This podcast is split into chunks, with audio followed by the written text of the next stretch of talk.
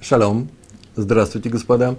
У нас сегодня 12 урок из цикла э, «Учим Талмуд». Мы с вами изучаем шестую главу трактата Вавилонского Талмуда Бава Меция. Э, глава называется, шестая глава называется Асохер. У нас сегодня завершающий урок, э, которым мы, в котором мы расскажем понемногу главные черты и главные моменты всей Гемары на первую мишну нашей, Э, нашей главы.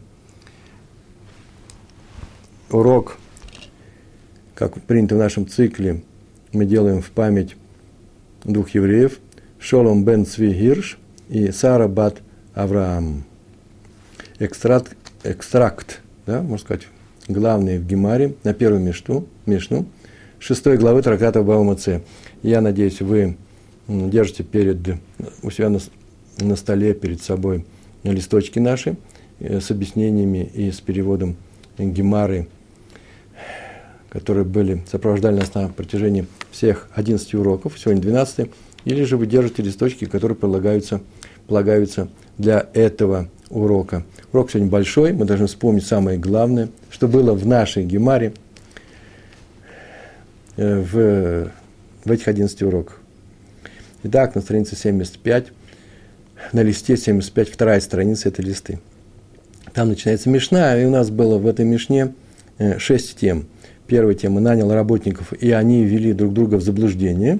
В этом случае только досада. И мы говорили, что такое досада. Досада одного человека на другого, что вот он не позволил ему заработать, э, но этой досады недостаточно для того, чтобы идти э, с заявлением в, в еврейский суд, в Бет-Дин. Это первое. Нанял работников, и они вели друг друга в заблуждение, нанял работников на срочную работу, и они передумали, ну, в частности, до начала работы. Мы помним, что в Мишне говорилось о том, что он нанял или владельцев ослов с ослами, или владельцев э, повозок с повозками. И э, для свадьбы, например, это пример был, или для, для проведения э, проводов последних, да, СПЭД, на похороны, или же для того, чтобы работать по извлечению, например, льна, э, стеблей льна, лен, растения, э, из чанов с водой, где они э, отмокали, чтобы эти растения стали мягкими, и нельзя задержать эту работу, иначе все это пропадет. Как нельзя взять и отменить свадьбу или похороны. И вот он нанял работников на срочную работу.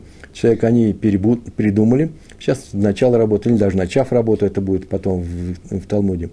Э, в этом случае, если нет других работников за такую же плату, то он нанимает других, более дорогих, э, за счет этих работников, или может ввести их в заблуждение. Мы проходили это, э, а именно скажет, что он им заплатит по новой цене, но поскольку они его подводят, он в конце концов заплатит, даст им старую цену. Удивительный случай, так говорит закон еврейский. Третья тема. нанял он работников, и они передумали, сделав часть работы. Мы не говорим, что это срочная работа, в этом случае их рука ниже, то есть э, э, сделаем так, чтобы материально не терял именно хозяин. И четвертая тема. Если хозяин передумал, при тех же условиях его рука ниже, работники не будут терять. Э, и два последних закона звучат очень специфически, а именно, кто меняет условия – того рука ниже. Это, наверное, уже касается, например, условия работы. Э, красильщику дали покрасить э, ткань или шерсть в один цвет, он покрасил другой и так далее. То его рука ниже. Мы говорили об этом и в, когда, на первом уроке. Или кто передумал, того рука ниже. Передумал, там два было варианта. Отказался, работник отказался от арендной сделки э, после того, как он уже сделал часть работы, или же отказался от торговой сделки – после того, как заплачена часть э, стоимости того э, покупки, о которой идет торг. Все это входило у нас в первый урок. Второй урок мы говорили, уже приступили к Гемаре. И обсуждалась первая тема Мишны, а именно в Мишне было сказано, если работники вели, не если, вели друг друга в заблуждение. И отсюда следует, что именно работники обманули друг, друг друга – и Талмуд предлагает такой случай прочтения, что хозяин сказал посланцу, одному из этих работников, чтобы он пошел и нанял других работников, и сказал им, вот какая цена, а он назвал другую цену. И у нанятых работников остается по отношению к первому, по, по отношению к посланцу только досада. Таков еврейский закон. Ну, Гемара рассматривает два случая. когда посланец уменьшил цену, ту, которую сказал хозяин, он сказал 4, например, зуза, да, динары, это одно и то же, э, за определенную работу, а тот им передал только 3. И тут нет места никакого недовольства, никакой досады. Почему? Потому что они сами согласились за эту стоимость. Этот случай убирается. Это не значит не наш, не наш случай, потому что в Мишне четко сказано, остается только досада. Остается случай, когда посланец увеличил эту сумму. Хозяин сказал, найми их мне за три, а он их э, нанимает за четыре. В таком случае есть два варианта. Первый вариант такой. Э, он говорит им, вашу плату обязываюсь заплатить вам я. Плату за вашу работу. В таком случае тоже нет никакой досады, ибо он должен заплатить им на самом деле из своего кармана.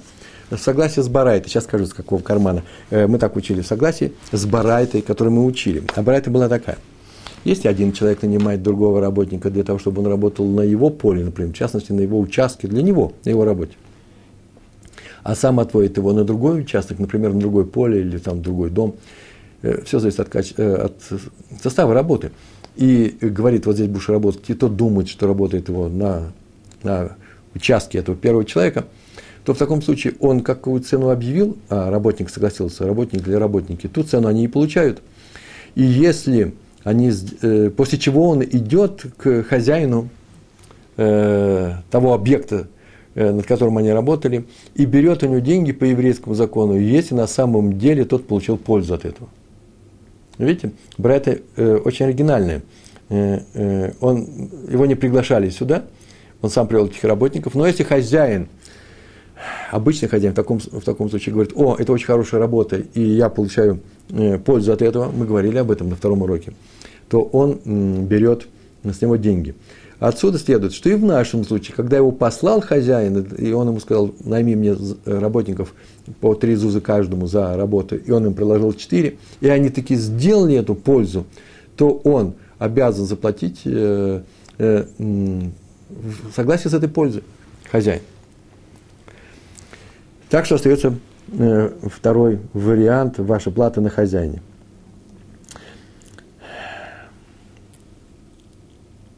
ваша плата на хозяина. И э, по, э, если он сказал, что на 4, э, здесь у нас принято за 3 э, зуза, и он попросил посланца, чтобы он их нанял за, за 3, а он их нанял за 4, и они отработали только за 3, то у них остается по поводу этого последнего зуза только досада, потому что ни посланец не говорил он, что я вам заплачу, он сказал на хозяина, ни хозяин, поскольку никаких особых денег не, не обещал, а они сделали работу за 3 зуза. Ну, на самом деле, есть возражение, так мы проходили во втором уроке. Э, какое возражение? Так надо бы посмотреть, насколько они наработали, и какая польза всего этого, да? Может, они наработали на самом деле э, за, э, за 4, согласно той Мишне. Им, пускай хозяин платит за 4, несмотря, 4, несмотря на то, что он сказал за 3. Но снимается это возражение. Почему? Потому что речь идет в нашей Мишне о том случае, когда совершенно четко знаем, насколько они наработали на 3 зузы или на 4. И э, они могут сказать посланцу, если бы ты не обманул нас, если бы ты сказал, что за три, как и всех остальных, э, то есть ты обманул, нас, сказав за четыре, да? А на самом деле, оказывается, три. Мы пошли и нашли другого работодателя, который на самом деле на, нанял бы э, нас за четыре зуза. Но ты на, э, так нам не сказал, ты сказал нам за четыре, и мы потеряли в этом случае вероятность найти нового. И в таком случае у них на самом деле остается только досада на него, потому что они наработали за три. Есть еще один вариант. Какой вариант? Э, в нашей Мишне идет такие случаи, э, э, рассказываются случаи, в котором на самом деле местная работа Значит, первый вариант запомнили, да, это тот случай, когда есть за три, а есть за четыре. Ты нам сказал за четыре, а, а потом сказал за три, мы, мы пошли и нашли бы за четыре. Второй вариант, когда на самом деле идет случай, когда в данной местности только за три но сами работники, они владельцы полей, и им вообще-то не, не очень, не очень к лицу работать, как обычные паденщики, за три. Они за четыре бы работали, и поэтому они имеют право и возразить, и в этом случае на самом деле только за досада. Есть еще один случай, третий, где разговор снова идет только о местности, где за, за три арендует работников. Но работники говорят, мы когда ты пришел нам, сказал за 4, мы знаем, что всех нанимают за 3, мы взяли за эту работу, чтобы получить 4. Почему? Потому что мы очень старались и сделали качественную работу. В данном случае тоже есть возражение по этому поводу, а именно, в таком случае надо взять и оценить качество их работы, ни больше, ни меньше. Если они право получают свои деньги, если не право получают, даже досады у них нету, получают свои три. Ответ – нет. Речь в Мишне идет о таких вещах, которые нельзя проверить. Например, канава. Вот канаву нельзя проверить, поэтому здесь только досада. Но это новое, возражение. На самом-то деле и канаву можно проверить, качество ее работы и так далее. Нет, мы, идет речь о канаве, которая э, растительная канава, э, по которой подается вода, рык на поле. Она уже заполнена водой, и уже ничего нельзя проверить. В этом случае остается только досада. После чего, так кончается наш второй урок, Гемара возвращается к случаю, когда посланец уменьшил цену. Хозяин сказал, найми меня за 4 зуза, а он сказал им за 3, и они согласились. И мы там, помните, мы так сказали. В таком случае нечего возражать, они же согласились за 3. Так вот, на самом деле есть э, возражение, а именно какое возражение? И там будет досада, а если они согласились за три, мы говорим, это, им полагается, что даже досады не было. Нет, есть досада, какая досада? Они могут сказать, что у тебя нет стиха, который запрещает так себя вести из Мишлей, третья глава из Мишлей, не отказывайся сделать, сделать добро хозяину, в частности, тому, кто будет сейчас работать. Не отказывайся от этого. Делай добрые вещи. И в этом случае у них на него досада. Почему? Потому что он нарушил этот запрет. Урок номер три. Гемара задает вопрос на самом деле, а на кого мы полагаемся? То есть, как закон считает? На кого полагаются работники, когда услышали, что он пришел и говорит, я посланец хозяина, и он э, просил остановить на такой, за такую-то цену.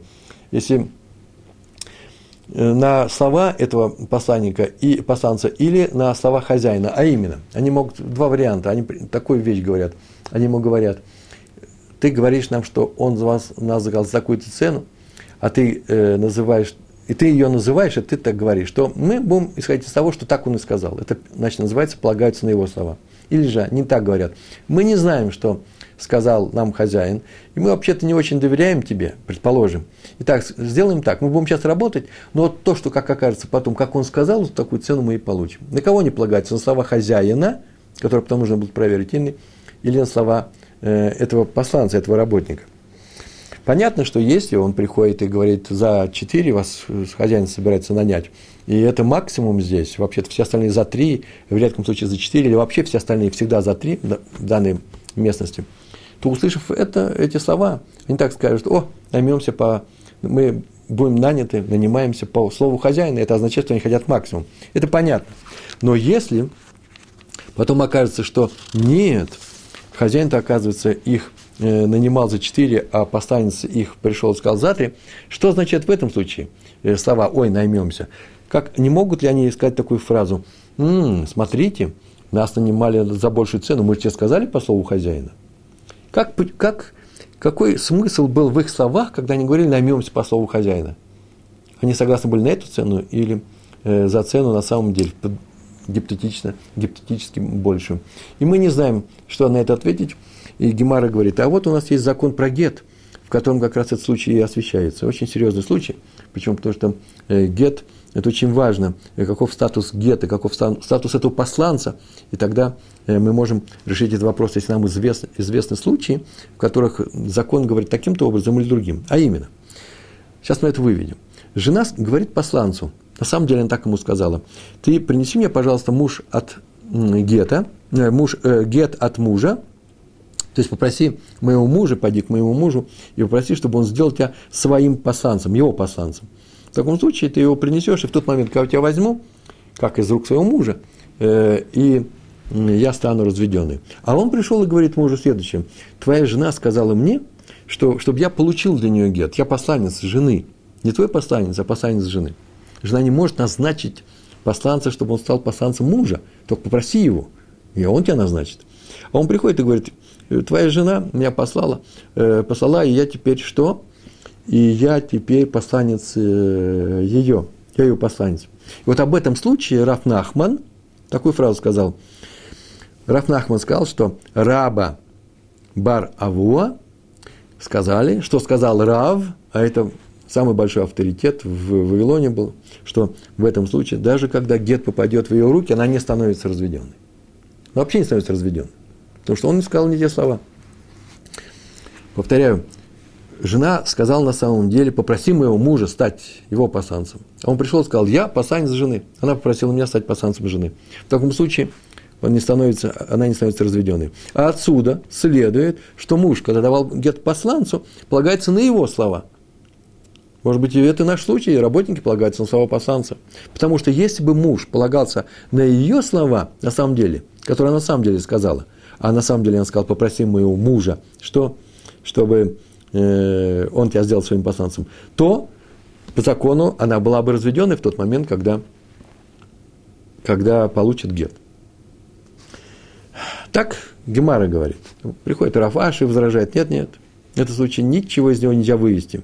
Вот если было бы наоборот, и закон звучал наоборот, то можно было бы что-то вывести. И предлагается случай такой, что если бы было бы наоборот. Она говорит посланцу, что будь моим посланцем. Не стань посланцем моего мужа, а будь моим посланцем. А посланец приходит к мужу и говорит, твоя жена сказала мне, чтобы ты меня назначил своим посланцем. И в таком случае – а муж говорит, сделаем, как сказала моя жена. Так вот, если бы Раф Нахман сказал, что мнение Равы, Рава, Рав, да? Равы, э, Рава таково, что она разведена, когда посланец берет гету мужа, она разведена, когда посланец берет гету мужа, то это означает, что он полагается на слова жены. В конечном счете, она так ему сказала, будь моим посланцем. И если муж такую фразу говорит, я не знаю, если муж так говорит – сделаем, как она сказала. Это означает, что только так мы и сделаем. Вот как потом окажется, так мы и сделаем. И если ты посланец моей жены, я тебе даю как ее посланцу, э, как ее посланцу. Если ты не посланец моей жены, а просто, чтобы я тебя, она просит, чтобы я тебя сделал своим посланцем, я тебя сделал своим посланцем. Так вот, если она становится по закону, так сказал Рава, якобы сказал Рава, Рав, э, в тот момент, когда она получает этот гет, мы говорим, что муж полагается на слова жены. А если она разведена только тогда, когда не только тогда, а только именно в тот момент, когда э, гет попадает, э, э, если она разведена как посланец, получает э, гет у мужа, в этом случае можно сказать, что муж полагается на слова жены. И, да, как э, дел, жена сказала, что ты посланец мой. И если она разведена, когда гет попадает к ней в руки, то в этом случае можно сказать, что муж полагается на слова посланца. Но вот в нашем случае, сказал Рафаши, о котором сказано в самом начале – Жена говорит посланцу, принеси мне гет. А он говорит, э, жена просила получить гет для нее. То э, здесь закон отменяется, и она не становится никогда разведен совсем по другой причине. По какой причине? Да потому что посланец отказался от роли посланца.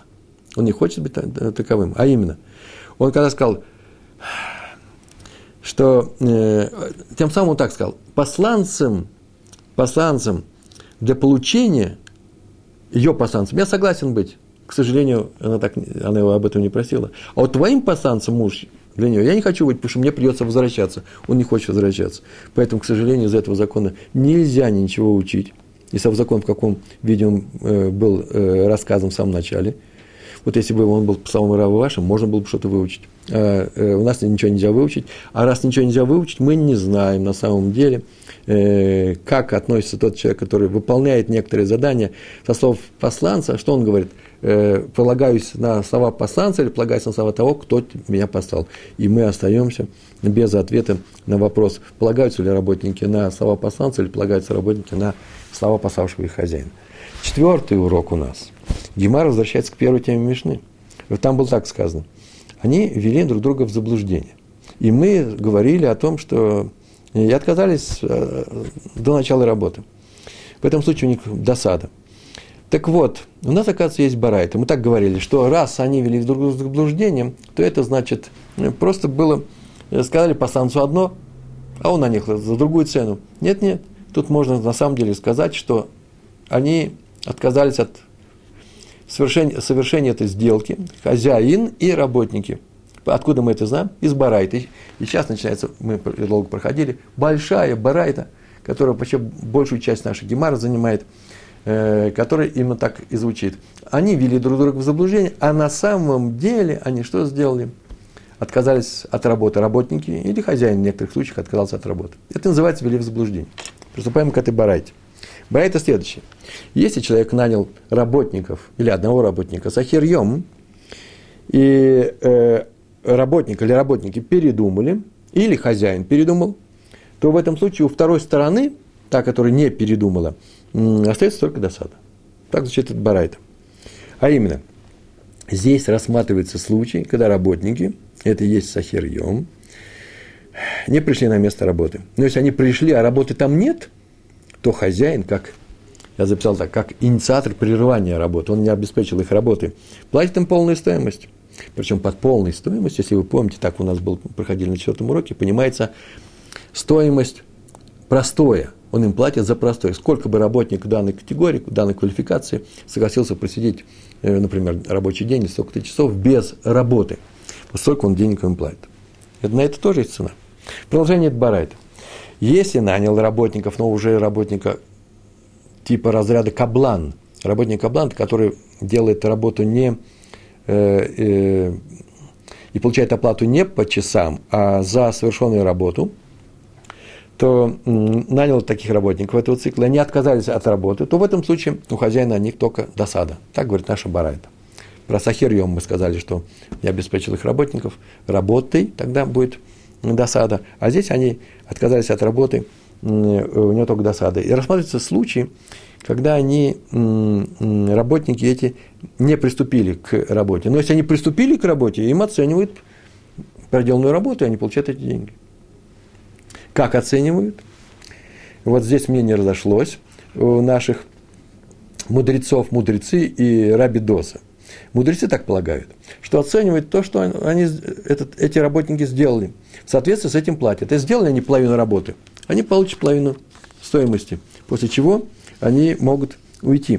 То есть получается, что несмотря на то, что теперь, после того, как они отказались от продолжения работы, сделать только половину, и работа, может быть, это теперь возросла, и теперь следующие, другие работники попросят большую часть, больше денег, чем эти, то, несмотря на это, все равно первые работники спокойно получают те деньги, которые они должны э, получить, а именно половину работы.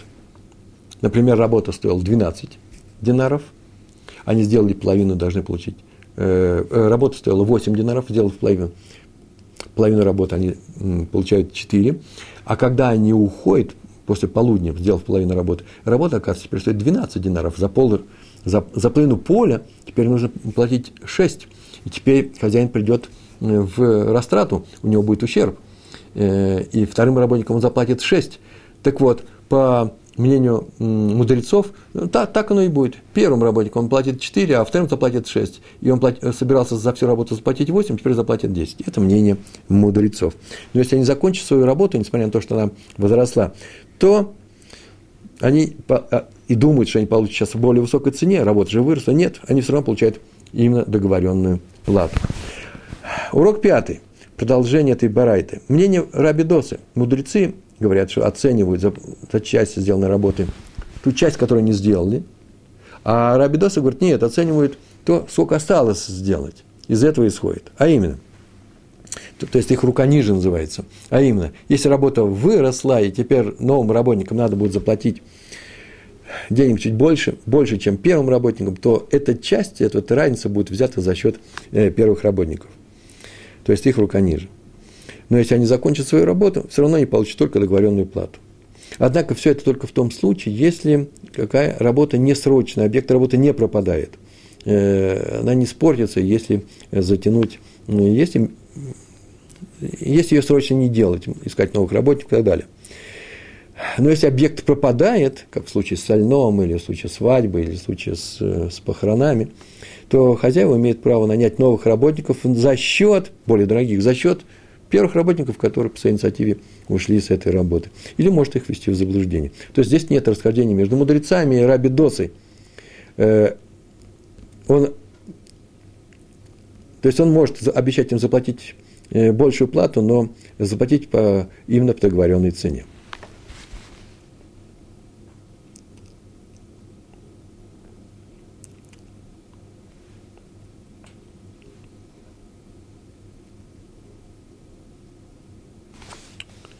До какой цены может нанять такой может поднять э, новые цены э, работодатель, э, если новые работники стоят дороже. А если они будут стоить миллион?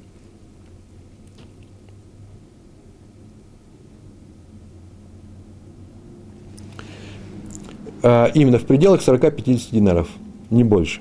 Но это только в том случае, если там нет других работников за такую же плату. Но если там есть другие работники за такую же плату, то хозяин идет и нанимает новых работников, остается только с досады, там нечего переживать. Урок номер шесть.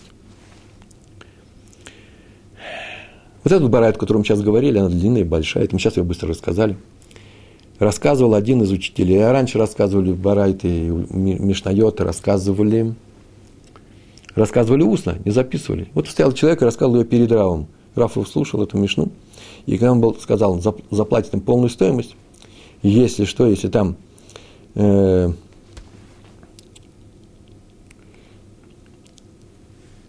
заплатит им полную стоимость, по поводу Сахирьема. Сахирьем – это тот человек, который не начал работу. Помните, да? Он пришел и не нашел работу. И платит полную стоимость. Что за полную стоимость? Там было сказано у нас за простой. Так вот, когда он дошел, этот учитель, перед Равом, я рассказывал, заплатит им полную стоимость, Раф его или перебил, по крайней мере, сказал такую фразу, а вот мой дядя, Раби Хи имеется в виду, сказал, что вообще им надо заплатить за простой, не надо полную стоимость. И тогда непонятно, Гемар так спрашивает, почему Раб так сказал. Дело в том, что в нашей барате сказано про полную стоимость. Так мы, вот мы и отвечаем. Он, он просто учитель не успел привести конец этой барайты, и поэтому Раф и возмутился. Есть другое мнение. Нет, таких, таки успел учитель сказать до самого конца всю эту барайту. И э, выслушав ее, э, учитель э, Раф сказал нет. Мой, э, мой дядя Раби Хи сказал, что вообще ничего не платят все равно остается противоречие. И в чем дело? Как нужно снять это противоречие? В Барате написано, что э, платье за простой, а э, Раби Хи, оказывается, со слов Рава, со слов его племенника, говорит, что ничего не нужно платить.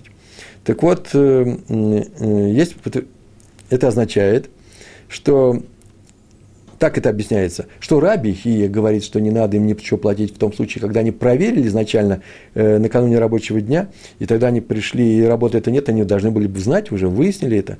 А наша Бара это говорится о том, что они, э, они э, получают э, за простой, э, это тот случай, когда они не проверили, или не могли, не, не имели возможности проверить, э, какая там работа будет.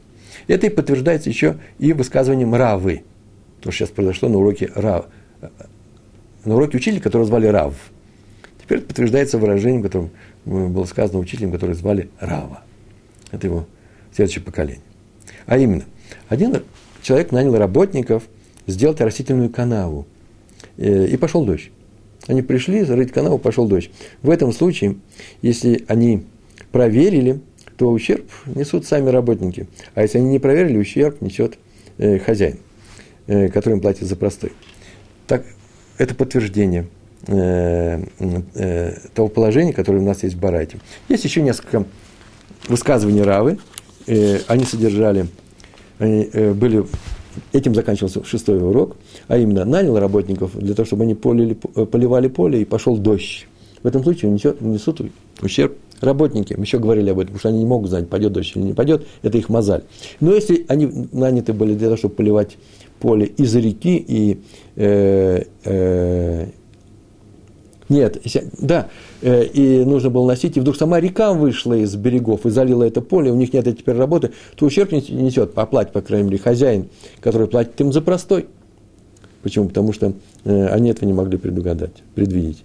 Есть еще одно высказывание. Нанял работников поливать поле из реки, и обмелела река. Все начали доставать воду из нее. Если это необычно для данной реки, и такого никогда не происходило, ущерб на работниках, их мозаль. Но если это обычно для данной реки, и все знали, что так река поступает, то в случае, если они жители данного места и должны были знать, что так река поступает, ущерб на них – это их мозаль. А если, или их не до они не досмотрели, они знают, что так здесь обычно делается. Но если они жители других мест и понятия не имеют, мелеет эта река или не мелеет, и пришли, она помелела, то это ущерб на хозяине должен был их предупредить. Есть еще одно высказывание Равы. Нанял работников, и работа закончилась посреди рабочего дня, то может получить, поручить им более легкую работу. Или такую же, по крайней мере. За те же деньги. Они должны были ее сделать. потому что он их нанял как сахирьем за время. Но не может дать им более тяжелую работу. На это они не нанимались, по крайней мере, за ту же цену. Нужно договориться, новый договор делать. Причем платит договоренную плату за проделанную работу, деваться уже некуда, если не дает им. Э, Гемара спрашивает, ну, почему не платит им полную плату? Э, почему э, платит полную плату в то время, а не плату за простой? И отвечает, а именно, ответ такой, Раф имел в виду, как говорил, Рава имел в виду носильщиков махозы, из людей из махозы, с того места, э, где э, он сам жил. Э, этим насечка отличается тем качеством, что так считалось, что если они не работают, то они слабеют, и поэтому они не могут, плата за простой, для них никакая не плата. И закон такой, что любые, все люди физического труда тоже, им плата за простой совершенно не годится, но они должны э, все время работать, и поэтому если их не обеспечили работой, платят им полную э, стоимость. Урок седьмой. Гемар возвращается к Барайте, нашей большой Барайте, к той части, где говорится об оценке, о том, как оценивали э, работу, которую сделали нанятые работники, и отказались от ее завершения, сделали ее часть. Если вы помните, там у нас было высказывание такое, что оценивает эту работу, каблан, да, человек, который нанялся на определенную работу, по, два вида оценки есть. Мудрецы сказали, что смотрят на то, что, он, что работник сделал, и он всегда, его рука выше, и он никогда большие деньги не потеряет. То есть никакие деньги не потеряет, он сделал, получит за, за свою проделанную работу. А Раби Доса сказал, нет, оценивает то, что осталось сделать. Если работа возросла, теперь разницу в оплате новых, более дорогих работников и старыми работниками у нас оплатят э, более старые работники. Так это было сказано. Так вот, возвращается к этим двум высказываниям и приводит прям целое место в нашем седьмом уроке. Гемара приводит э, место – Э, две цитаты из этой барайта, эти, эти мнения. Мудрецы сказали следующее, что если работа подорожала и теперь стоит 12 динаров, 12 зуз, вместо изначальных 8, она теперь подорожала, ровно половине работы, они все равно получат за половину поля свои 4 э, динара, 4 зуза. А хозяин заплатит 10 динаров вместо планируемых 8. То есть старым работникам платит 4, а новым 6. Отсюда следует, что рука хозяина выше. А, рука работника выше. Рука работника выше. Но если они захотят, то они могут закончить эту, завершить эту работу, хотя она и выросла. Все равно получится а за работу э, всего 8 динаров, не по новой цене. И еще, если работа не подорожала, оставшаяся ее половина стоит, как стоила, так и стоит 4 динара, то они в случае завершения работы получат за все поле 8 динаров. За все поле 8 динаров. И вроде бы не надо было говорить второй и третий вот эти вот э, два последних закона, это очевидно. Гемар замечает, что правило о том, что они могут закончить работу и получить свои деньги, согласно этой работе, несмотря на то, что везде подорожало, они получат только свои деньги, можно было бы и не приводить. Нет, надо было привести этот случай. Почему? Потому что речь идет о случае, речь идет о случае, когда работа к их моменту подорожала, стоит 12 больше 8, и работники уходят с этой работы из чего? Потому что сейчас они пойдут наймутся за более дорогую э, цену. И хозяин пошел за ними и начал их уговаривать, и они уговорились, э, он им сказал, что он их не обидит, а именно, когда они отработали все, он пришел платить им старые деньги, и сказали, ну мы ты же нас уговаривал, что ты нам заплатишь по более высокой цене. Он говорит, я вас уговаривал, но не собирался платить по более высокой цене. Я вам собирался обеспечить едой и питьем. И это на самом деле, если еда и питье были на самом деле, они ели и пили, то у них э, закон на его стороне, и э, э, у них нет никаких возражений против хозяина. Он им платит только по 8 динаров. Но есть еще один закон. Но если работа не подорожала, оставшаяся половина как стоила, так и стоит 4 динара, то в случае завершения они получат за все поле 8 динаров. Это зачем нужно говорить? А это очевидно. Нет, надо было привести. Но речь идет тоже о специфическом случае, а именно, когда, работал, когда работа стоила 6 динаров вместо обычных для этого места 8. Вот с утра она стоила 6. И чтобы уговорить их наняться, они не собирались наниматься, они сидели, будут ждать, когда работа подорожает. Он пришел и сказал, так я вам и обещаю заплатить э, обычный 8 динаров, не 6, а 8. Не надо вам ждать. На 2 динара больше обычной цены. Обычно именно в это, по этому времени. А когда они сделали половину работы, она на самом деле поднялась, подорожала, и теперь стоит 8 динаров за все поле. Так вот, можно было бы подумать, что теперь они могут потребовать, чтобы что? Чтобы он им заплатил за, за 2, на 2 больше. Ты же нам обещал на 2 больше.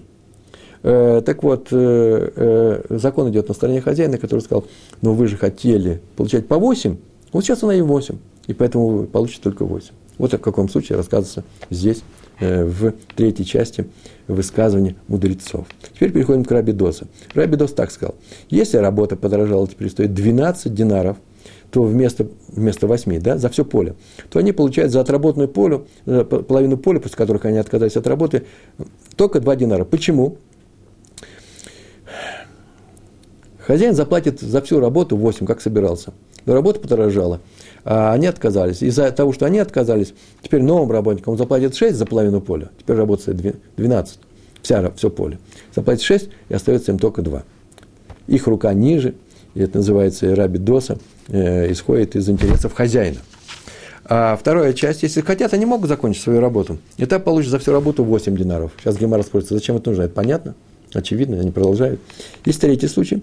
Но если оставшаяся половина работы стоит 4 динара, то они в случае завершения этой самой работы получат все поле 8 динаров. Тоже непонятно, зачем это сказано.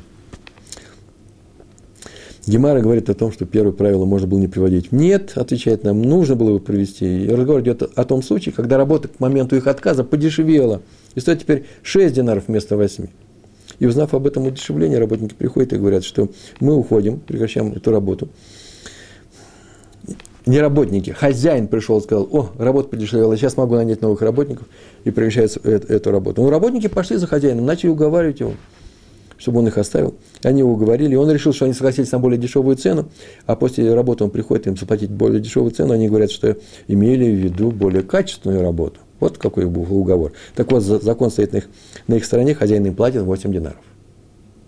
Об этом сказано, видите, нужно было сказать. И третье правило – оставшаяся э, половина работы стоит 400, как она и стоила, и они получат 8. Так вот, ответ приводится со слов Рава, Рав У, Уна, э, сына Рава Натана. Этот случай нужно было привести, потому что разговор идет о каком случае? Когда изначально работа стоила в 10 динаров вместо обычных 8. И работники снизили свою цену до 8, потому что никто их хоть, работа стоит 10, но кто их не, не берет. И они согласились, э, согласились чтобы хозяин их на, на, э, нанимал, э, согласились э, на все поле работать за 8. А потом, когда они сделали половину, работа подешевела и стала стоить на самом деле 8. И теперь мы могли подумать, что поскольку рука их ниже, чем рука хозяина, то теперь он может им платить на 2 ниже, как он в самом начале заплатил на 2 ниже, а потом он опустился, теперь и он ниже будет, будет платить. Так нет – он этого не может сделать, он не может им поднять, э, опустить эти цены, они так могут сказать, что когда цена была на, за, поле, за все поле стоила 12, то ты не собирался никого нанимать, а жалко, она будет стоить 8, мы согласились работать на, э, ниже, за 8, то теперь то есть ты согласен был на обычную цену. То теперь, когда стала цена обычной, так и плати нам обычную цену. Ты же ждал, когда она будет стоить 8. Вот она сейчас стоит 8. И закон на их стороне, так это и будет. Э, то есть они получат за все поле 8 динаров, за полполя 4. Восьмой урок. Э, Раф еще э, э, сделал. Сейчас приходим к новой теме, очень серьезной, важной теме. А именно, после того, как мы поговорили о том, что оценивалось по двум способам, Раби Доса сказал, что оценивают то, что осталось, и поэтому исходит из того, чтобы хозяин ничего не потерял. А мудрецы сказали, нет, оценивают то, что они сделали, эти работники, если они прервали работу. И все равно их рука выше, и они получат свои деньги, несмотря на то, э, сколько, во сколько обойдется хозяину э, более дорогие работники. Так вот, Раф сказал, что закон идет по Равидоса, по Рабидоса. Рука работников ниже, чем рука хозяина. А, и в то же время, э, известно, в другом месте он сказал следующее, что работник, любой работник может работник может отказаться, не любой, любой э, э, работник может отказаться даже посреди дня. Это означает, что работник рука выше. И видно, что противоречие. По Доса рука хозяина выше. Э, Раф сказал, что Аллаха закон по Рабидоса. В то же время он сказал, что работника рука тоже выше. Как эти две, два высказывания э, снять противоречие между двумя этими высказываниями. Э, вообще-то его легко можно снять, если предположить, что Раби Доса, оказывается, сказал следующая вещь. Одно дело каблан, другое дело сахир, сахир-йом. Одно дело человек, который взялся выполнить определенную работу, а второе дело, что когда человек взялся работать определенное время. А именно, лаха, лаха закон, как раби Доса, это в случае каблана, а работник может э, прекратить свою работу, это э, сахирьем, э, и поэтому нет никакого противоречия нет. И это говорят и раби Доса, и мудрецы. Такое первое предположение. Но здесь сложность. Дело в том, что у нас есть барайта – Очень серьезная барайта. А именно, какая барайта? Сейчас мы после этой барайты мы увидим, что нет, э, у, м, возможно, что согласно Раби Досы, закон для Каблана и Сахира отличается друг от друга. И то нет противоречия между этими вещами. А именно как? Есть такая барайта. Наняли работника, причем неважно какого, так звучит закон. Каблан или Сахир, одно и то же. И если этого работника умер близкий родственник или сам он заболел, то он имеет право прервать эту работу и ничего не теряет в своих деньгах. Именно оценивает то, что он сделал. Сделал половину, получит половину. Несмотря на то, что стали дороже э, работники на эту работу или остались такие же. Это касается как Каблан, так и Сахира. Так вот, эта барайта не может принадлежать мудрецам. Мудрецы сказали о том, что рука э, работника всегда, всегда выше руки хозяина. Они могут передумать и ничего не теряют. Во в любом случае. А в нашем случае сказано, что когда, что, когда он может прерывать работу, когда у него умер близкий родственник, и он будет теперь сидеть э, Шива, сидеть, э, э, справлять траур 7 дней, и поэтому имеет право прерывать работу, или он сам заболел, у него не что иное, как вынужденная ситуация. Они говорят, мудрецы, что в любом случае может он прервать, а то в нашей барате сказано, что только в особом случае, поэтому явно, что это не мудрецы. Явно, что это Рабидоса. А раз так, то Рабидоса сказал такую фразу, а это а, означает, что как Каблан, э, э, э, так и Сахира – это одно и то же. И поэтому снимается наше противоречие между двумя высказываниями Равы. Первое касается кого? Каблана, второе касается Сахир Йом. Нет, отвечается, возможно, что вообще-то по Раби Досы, как мы сейчас сказали, для Каблана и Сахира совершенно разные законы. Так сказал Раби Нахман Бар Ицхак, крупнейший учитель. Он так сказал. Дело в том, что наша барайта про там, где он заболел, у него умер кто-то, это занимается случаем, когда объект работы может испортиться. О, в этом случае и мудрецы, и раби Доса говорят, что если у него вынужденная ситуация, он может передумать. Но если у него ситуация не вынужденная, то все равно он будет расплачиваться своими деньгами, и рука работника ниже. По своей, по своей инициативе он не может прервать работу.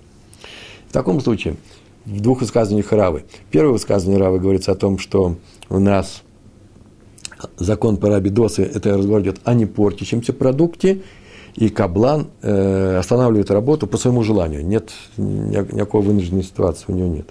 В таком случае это, как сказал Раби Доса, мудрецы говорят, что его рука выше, Раби Доса говорит ниже, такой закон. А вот во всех остальных случаях работник может прерывать работу, во всех остальных случаях э, все согласны, что на самом деле может прерывать работу. Значит, только в случае каблана, не, вы, э, не портящиеся продукты по своему желанию, там лоха, закон, как раби, доса. Работник что может сделать? Работник прерывать работу не может. Такой закон. Можно по-другому снять эти два противоречия, а именно, закон по раби доса идет, и в то же время работник может прерывать свою работу. А именно, в Мишне у нас приведено было два закона. Помним два закона, да? Пятый и шестой, посмотрите, из этих шести. Кто меняет условия, того рука ниже. Кто передумал, того рука ниже. Но если первый закон о том, что кто передумал, кто меняет условия, Мишна приводит для того, чтобы показать, что Аллаха идет по раби Иуде, и это описывается в случае не найма работников, а в случае, когда меняются условия работы. Один хозяин э, сказал, э, хозяин сказал э, работнику – Э, покрась мне шерсть такой-то цвет, а он покрасил другой, то для того, чтобы, это называется, меняет э, э, условия, то того рука ниже. Как, каким образом его рука ниже? Это мы говорили в первой Мишне. А именно, помните, да, если он покрасил в черный цвет, а не в красный, и э, вещь, шерсть в черный, выкрашенная в красный цвет, стоит, не так просил хозяин, стоит меньше, чем, э, в крас, э, чем красная э, шерсть, Э, а он покрасил черную, то в таком случае он не получает ничего, кроме как минимум э, из двух величин. Или-или. Или свои затраты возвращает, или же, э, или же ту надбавку в цене, которая получается для покрашенной в черный цвет шерсти. Была бесцветная, стала черная. Вот эту надбавку в цене он получит. Или свои расходы, что из этого меньше. Так это было. Так вот, если первый закон был сказан о условиях, а, об изменении условий, э, условий э, работникам, то вторая вещь, э, кто передумал того рука ниже, явно касается договора по работе, то здесь так говорится, это не что иное, как мнение Рабидоса. А что в случае, кабла, в случае Каблана? Что значит в случае Каблана? Что о чем здесь рассказано? Что э, Раби который согласен с мудрецами о том, что Сахирьем может, может передумать, то э, то же самое говорит о Каблане. Э, а, а, специально о Каблане, вот только Каблан не может передумать. Так вот, Рав согласился с Раби Досой в этом случае, а по поводу Сахира, по поводу Каблана, по поводу Сахира не согласился. На этом мы заканчивали восьмой наш урок. Э, девятый урок у нас говорил следующее. Девятый урок говорил о том, что есть еще один случай, еще можем сказать, вот о, о, о чем. Мы сейчас только сказали о том, что в Мишне есть два закона. Первый закон, последние два закона. Первый закон, э, э, предпоследний закон говорит о том, что красильщик пере, изменил условия работы, а вот второй как раз и говорит о том, что отказались от работы, Каблан отказался от работы. Так вот, есть мнение, что второй, э, второй закон тоже говорится э, о некоторые конкретные вещи. Это идет разговор не о найме. И поэтому и поэтому для, и поэтому для раби, э, э, для раби Досы э, нет одного и того же закона для Каблана и Сахира. А поэтому мы возвращаемся к первому варианту. А что это за случай? Это случай, когда такой случай. Отказался, тот, кто отказался, его рука ниже. А именно, хозяин продает такая барайта. Хозяин продает поле, хозяин поля продает свое поле за тысячу зуз, а покупатель заплатил 200. И вот если еще он не заплатил оставшиеся 800, э, кто-то из них э, передумал, отказался от сделки. Ах, ты мне не платишь, я отказываюсь от сделки. Сейчас скажу, что он сделает. А, или э, наоборот, вы знаешь, говорит покупатель, у меня нет этих 800 ЗУС, я не могу выполнить условия этой сделки, отказываюсь от нее, то его рука ниже, тот отказался, рука его ниже. А именно, что происходит? Если отказался хозяин, продавец, то покупатель может потребовать свои деньги обратно, дай мне 200 ЗУС, или может потребовать, не надо мне мои 200 ЗУС, я платил за поле, дай мне хотя бы этого поля, участок этого поля.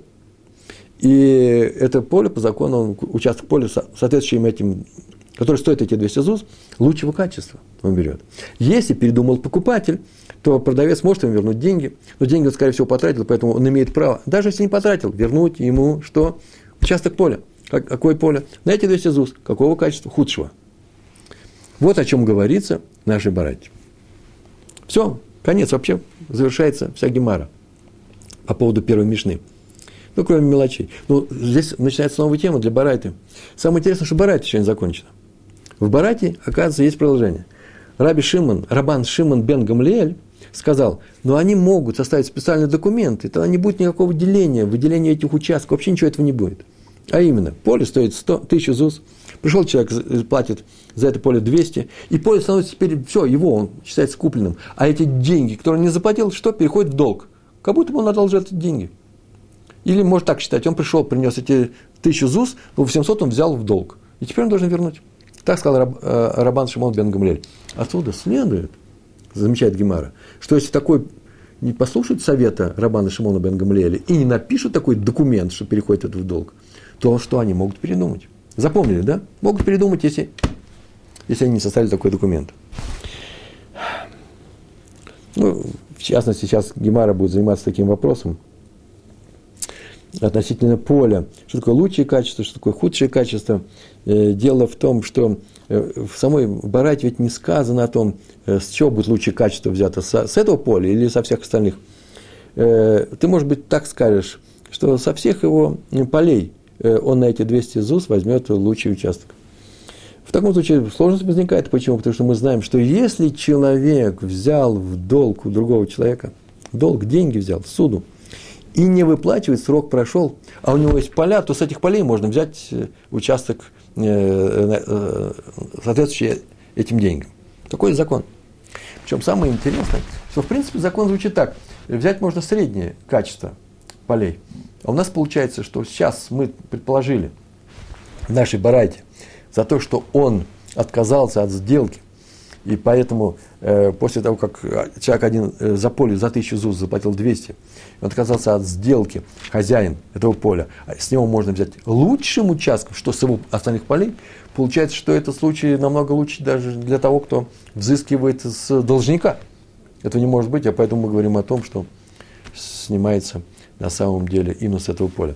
Маленькое замечание, я не помню, говорили ли мы об этом, это очень важно. На самом деле, по закону, если должник должен деньги э, и не отдает кредитор, и не отдает эти деньги, прошел, э, прошли сроки, то снимается с его поля наихудшее, что у него есть, с худшего качества. Но мудрецы так постановили, они изменили этот закон и сказали, нет, пускай будет среднее. Почему среднее? Потому что если мы остановим, худ, э, остановимся на взыскании с худшего качества, то просто наши богатые люди не будут давать кредиты и суды бедным людям. Почему они скажут, зачем нам нужна плохая земля? Поэтому, чтобы они не отказались от помощи беднякам, они взяли и изменили, и подняли этот статус. Понятно, что здесь статус нельзя поднимать. Почему? Здесь всего лишь нету суда, не нужно мотивации никаких. Один человек э, продает поле за тысячу, второй покупает за 200, и сейчас принесет 800, и тот отказался. Почему ему нужно э, увеличивать это до наилучшего поля, до наилучшего качества? А раз так, то, скорее всего, звучит, так, так закон звучит, будем брать лучшие лучшего качества участок именно с этого поля, а не со, всех, со всех остальных, как, э, как бывает в случае э, взятия, взыскивания долга с кредитора несостоятельного. Об этом еще сказал Раф Ака, сын Рава Ика, был Раф Ика, вот сын его, э, он, об этом сказал Раф Нахман Бар Ицхак, взыскивает случая э, с данного, именно с данного поля. На что Раф Ака, сын Рафа Ики сказал, да нет, что можно сказать прям со всех его полей. Почему со всех его полей? Да дело в том, что здесь наступает очень интересный момент. Дело в том, что он продает за тысячу ЗУС. Человек хочет купить поле за тысячу ЗУС. У него есть только 200. И он побежал продавать свои поля, еще какое-то свое имущество. Э, очень дешево, для того, чтобы получить это, э, эти деньги и получить свое вожделенное поле. Ему это хочется поле. И вдруг хозяин говорит, что он отказывается. Получается, что он нанес ему ущерб, убыток. А в случае убытка-то мы знаем – если один другому человек сделал э, убыток, ущерб какой-то, ну, я не знаю, ну, нечаянно нанес ему физический ущерб, э, уничтожил часть урожая или э, наехал э, своим трактором на его корову, он ему обязан восполнить это, а денег у него нет. Вот он своим полем лучшим отдает. Наш случай это и есть. Он нанес ему убыток. Так сказал Раф Ака, сын, э, сын Равейки. Помните, мы на этом остановились, а именно такой случай у нас был. Раби, Рабан Шимон бен Гамлель сказал, Рабан Шимон бен Гамлель сказал, э, что для того, чтобы не отказывались э, продавцы и покупатели от при сделке э, поля, то что нужно сделать, чтобы не было насложности, лучшим, худшим участком, пускай они напишут документ. Это означает, что если они не написали такой документ, они могут отказаться. И в это время Гемар приходит и говорит, а в другом месте, так у нас начинается урок 10, в другом месте у нас известно заявление его. А именно, что оказывается, на самом деле, так сказал Рабан Шимон бен Гамлель, что если кто-то из них совершил такую сделку, а именно заплатил 200 ЗУЗ, то поле пришло к нему, а все остальное, оставшиеся деньги приходят в долг. Это, об этом учится, учится, мы учим в, э, в Барайте. Следующая Барайта. Барайт тоже очень э, интересно. Начинается издалека, с другого места, а потом приходит э, к высказыванию Рабана Шимона бен Гамлиэля. А именно, один покупатель э, передает, покупатель и продавец, и покупатель собирается купить поле, или любую вещь на самом деле, брать это была любая вещь, и он ему приносит денежный залог. Залог – это значит э, некоторые символические, но деньги, не вещь, деньги – и говорит, если я откажусь от сделки, так получится у нас, знаешь, что я не откажусь от сделки, но если я откажусь, залог будет твой. Можно его не возвращать. А продавец согласен с этим, так говорит, а если я откажусь, мог, мог быть инициатором, он, например, скажет, мог, мог так сказать, дай мне залог, и если я откажусь, я тебе заплачу двумя этими э, э, двойной стоимостью залога. Так вот, по словам, так сказал Раби Йоси – и если так оно и произойдет, то что они сказали, так оно и будет. И Рабиси вообще придерживается очень интересного мнения, что они обещали, то и будет. Это взяли обязательства. Мудрецы и Раби Иуда, как сейчас будет сказано, нет.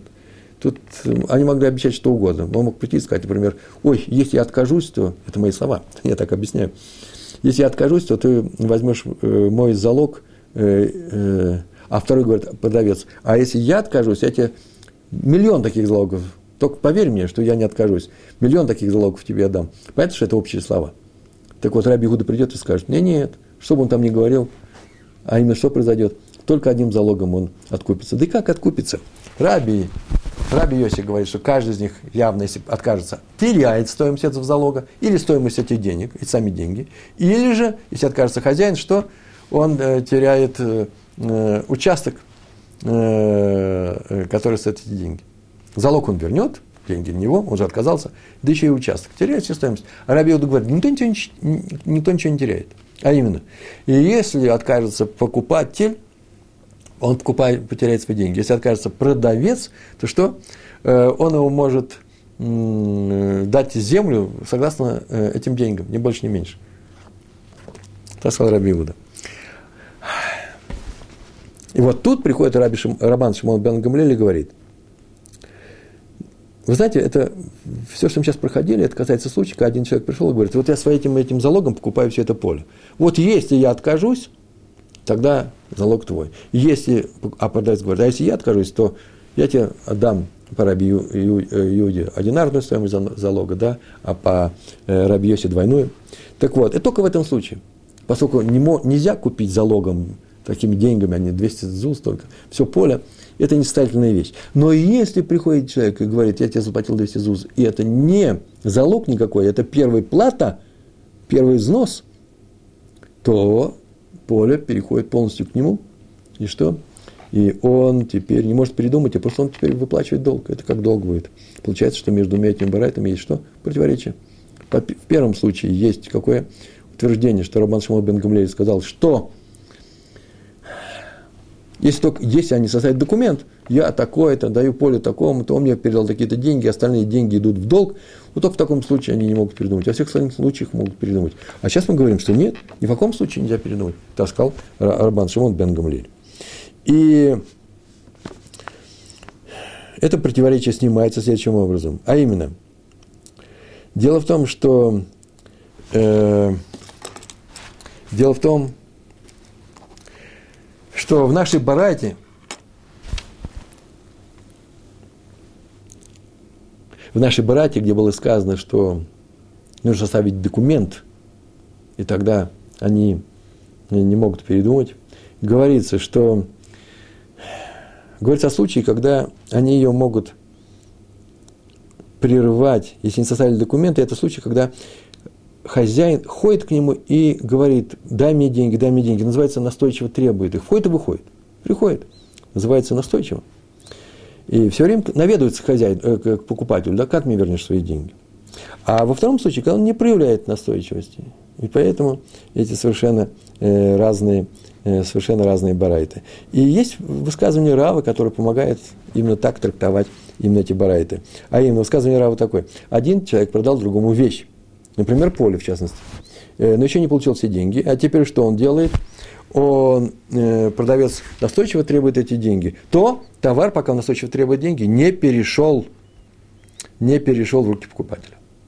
А если он не проявляет настойчивости, перешел. И теперь он тот должен просто вернуть этот долг. Ни больше, ни меньше. Понятно, да?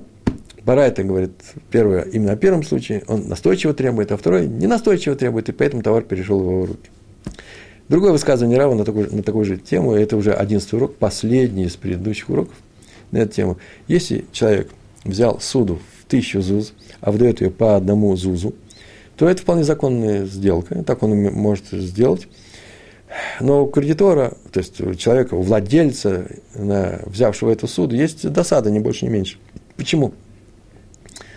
Потому что может так сказать, ну ты мне даешь по одному зузу, я и трачу по одному зузу, поэтому ты мне принес этот ущерб. Ай-яй-яй всего лишь досада. Почему? Потому что на самом деле э, тот, кто возвращает по одному ЗУЗу, может сказать, а ты их можешь не тратить. На самом деле, собирайте деньги, они у тебя будут полностью. Я же не нарушаю срока выплаты, я тебе плачу заранее. Поэтому э, э, э, этот закон, в этом законе написано так, он ходит и настойчиво требует. И на самом деле он все равно может давать ему по одному ЗУЗу. Приводится еще одна история аналогичная тему, на тему настойчивых требований. А именно, делается следующая вещь продается осел. И вся, все деньги были заплачены, и остался один ЗУЗ, последний ЗУЗ. Не написано, сколько он стоит, последний ЗУЗ. И ходит и требует этот один ЗУЗ. Вопрос такой, на самом деле, это что у нас? Из одного только ЗУЗа. Осел перешел во владение покупателя или нет? Или же э, тот может сказать, что пока ты мне заплатил ЗУС, я могу передумать, вернуть эти деньги, и сейчас осла продам другому. Или же он не может это сделать. Пришли с этим вопросом к Раву Аши. Рав Аши занимался этим вопросом, и перед ним были два ученика, Рав, Раби Мордыхай, Рав Мордыхай и Рав Аха, сын Рава Йосифа. Рав Мордыхай сказал, что это известная вещь. Я слышал, это закон от Авимия с Агронии, такое было место. А он сказал, что все это сказал Рав. А именно, один ЗУС как много ЗУС. А, то есть покупатель не приобрел осла, пока не заплатит все деньги. Из-за чего это мы видим? Потому что он настойчиво требует эти деньги. Они нужны ему.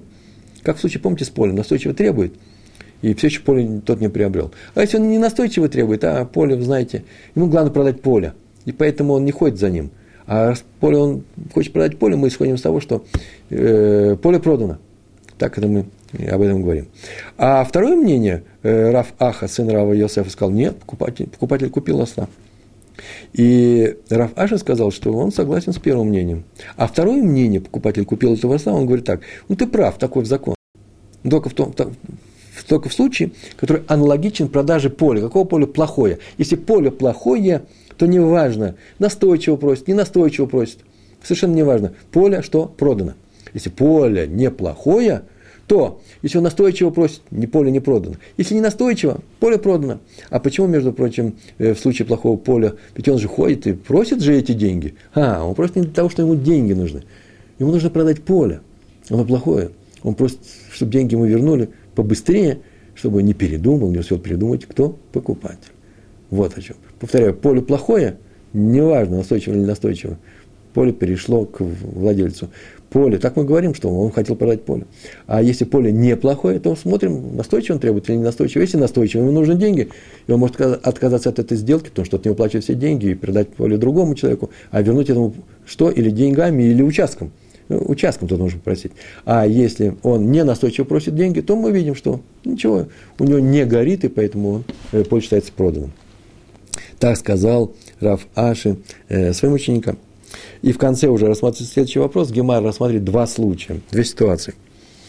А именно, как мы сейчас сказали, мы сейчас исходим из того, поле плохое или неплохое, и что ему нужны, деньги или не деньги, настойчиво или настойчиво. А оказывается, две ситуации есть. Человек хочет продать свое поле – ему нужны деньги. Он хочет продать свое поле за 100 ЗУЗ. Поле стоит 100 ЗУЗ, а покупателя нету.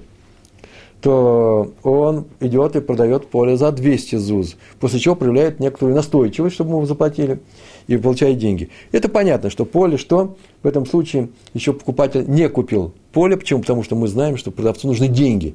Э, он вынужденно продал э, поле э, за 200 ЗУЗ. Но вот что говорит о случае, другом случае, а именно, человеку нужны деньги, он продает поле за 100 ЗУЗ, нет никакого покупателя, покупателя нет, и он идет продает поле за 200 ЗУЗ, прямо как в случае, в первый случай, но мы знаем, что в этом случае он мог бы потратить некоторые усилия, чуть дольше походить, понастойчивее, и найти покупателя на первое поле. Почему-то он пошел с легкостью продал поле за 200 ЗУЗ. В этом случае на что мы смотрим? На то, что ему поле, второе, без, он безразличен ко второму полю за 200 ЗУЗ. Мы все равно а раз ему все равно, то он идет как плохое поле. И в таком случае поле было куплено. Или же мы говорим о том, что нет, ему нужны были деньги, и он не собирался это сделать, и поэтому поле не было продано. Вот, вот на этот вопрос у Гемары ответа нет. Так это, в законе этот момент так и не выяснился. По крайней мере, на уровне Гемары. Ну и в конце же идет завершение. Гемар возвращается к закону Мишны. Помните про нанятых погонщиков осла, или с, с повозками людей на кладбище. Срочная работа была. Так сказано, что если они передумали работать, хозяин имеет право нанять других работников за их счет. А где граница того, что, что означает за их счет? Раф Нахман сказал, в пределах э, платы первых работников, не больше, не меньше. А есть возражение из Барайта, где сказано в пределах 40-50 50 зуд, так, так мы говорили. Раф Нахман отмечает, что нет. Барайта говорит о случае, когда в 40-50 зузы. Когда у Э, работники оставили свои инструменты у, работ, э, у хозяина, и тогда он с них может взять до 40 или 50 ЗУЗ. А э, когда они ничего не оставили, только в пределах их зарплаты. Наша Гемара, мы закончили на этом, заканчиваем. Наша Гемара э, рассматривает первую мишну и занимается случаем о том, что большей частью нашей Гемары заключалась в том, э, первая часть, о том, что обманули друг друга эти работники. Как обманули? Послали одного работника, посланца, а он им сказал не ту цену. И в таком случае рассматриваются все ситуации, которые с этим связаны, э, как оценить ситуацию, чья рука ниже, чья рука выше и так далее. И э, рассматривается, в частности, случаи, на что опираются работники, да, что полагают, что имеют в виду работники, а говорят, так мы сделаем, как сказал тебе наш хозяин. Второй случай, вторая, вторая часть нашей гемары говорит о том, что нет, возвращается, и э, к тому варианту, который был с самого начала убран, какой вариант? А именно – Э, это разговор не идет о послан, посланце, а раб, да, который обманул этих работников, назвал другую цену. Нет, это говорится о том, что они обманули друг друга, владелец этого поля и работники. И рассматриваются эти случаи, а именно э, большая барайта, если это сахирьем, идет случай о нанятых на время работников, то обеспечил он их работу или не обеспечил. А второй случай, если это каблан, то тогда рассматриваются все обстоятельства, э, сопутствующие э, э, этому случаю. А именно, э, каблан. Э, на, э, начал он работу или не начал, сделал часть работы или не, сделал, после чего он, например, прекратил эту работу, или хозяин сказал прекратим. Э, рассматриваются случаи, а срочно у нас работа или несрочная. Рассматриваются случаи, а есть там другие работники, которые за ту же цену будут э, или, э, э, там, или нет. И даже рассматриваются случаи следующие, э, э вынуждены ли ситуации, в которой прекращает наш каблан работу или не вынуждены. Так или иначе, Э, все эти случаи рассматриваются. И только в одном из этих случаев э, есть такой случай, когда оценивается работа для того, чтобы ему оплатить, там расхождение есть между Раби Досой и э, Раби и мудрецами, а именно Раби Доса говорит, что его рука будет ниже этого работника, прекратившего работу. Каблан, несрочная работа, невынужденная ситуация. А мудрецы говорят, нет, нет, его рука выше. И кончается вторая часть, и начинается третья часть. Раф вдруг приходит и говорит, а, а, закон, как сказал Раби Доса – а потом в другом месте мы находим, что Раф сказал, что работник может прекратить работу. Так рука работника ниже или выше. И мы начинаем снимать эти э, противоречия между тем и другим, рассказывая, что, что имелось э, в виду э, э, в э, приводе еще ряд целых барайт. Э, и заканчиваем мы э, это рассмотрение тем, что мы говорим, что в нашей Э, в нашей, в нашей Мишне рассматривается э, последний случай. Э, это не что иное, как то же самое мнение Рабана Гамлеля, Раби, Раби Досы о том, что это продажа поля.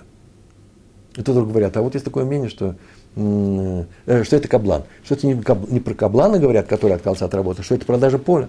И приводится новая барайта о том, что на самом деле, если отказались, продавец и покупатели отказались Э, после того, как заплачено 200 ЗУЗ, 200, 200 ЗУЗ из тысячи э, динаров, это ЗУЗ и динар одно и то же, э, один из них отказался, его рука будет ниже. Рабан Шимон бен сказал, да, это совершенно верно, но если не составят письмо, они отказаться уже не могут. О, говорим, как интересно. А в другом месте было сказано, совершенно другая барайта. Что если один другому платит, не платит, а дает ему денежный взнос, залог – Э, то вот что происходит в этом случае, если они отказываются, а, а, а Рабан Шимон бен Гамлей сказал, что это только в том случае, когда этим залогом он хотел купить все поле. А если не хотел купить этим поле, а принес этот залог не как залог, а как первую плату, то он не может отказаться. Так мы в этом спрашиваем, когда он не может отказаться? Когда он составил э, письмо или не составил письмо? Когда составил документ, штар. И мы говорим, что в одном случае мы видим это по инициативе хозяина, а если он ходит и донимается этих денег, тем самым поле не продано. А если он не ходит, не проявляет настойчиво, поле продано. И на этом заканчивается наша гемара. Э, э, еще рассказано несколько случаев, когда проявляется инициатива по выбиванию денег из э, человека, который не выплачивает эти деньги. А в конце мы говорим самый последний момент. И это очень важный момент. Почему Гемара это имела в виду, когда рассказывал, она просто теперь восполняет Сабараем, который составляли наш Талмуд, сказали, что есть еще один закон, который у нас до конца не доведен. А именно в нашей братье, братье было сказано, что если работник отказался, то нанимает новых работников, которые цена вырастет до 40-50 ЗУЗ за его счет.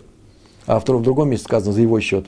Как это снимается? Снимается это последними выражениями, э, э, последними словами Гемара, а именно, если у хозяина есть что-то от этих работников – то он может взять у них от 40 до 50, они его подвели 40-50 ЗУС. А если нет ничего, то только та зарплата, которую он еще им не выплатил. А если уж выплатил, то все. На этом мы с вами заканчиваем Гемару наши уроки, посвященные э, Гемаре на первую мишну шестого, э, шестой главы с Божьей помощью будем, все будет продолжено.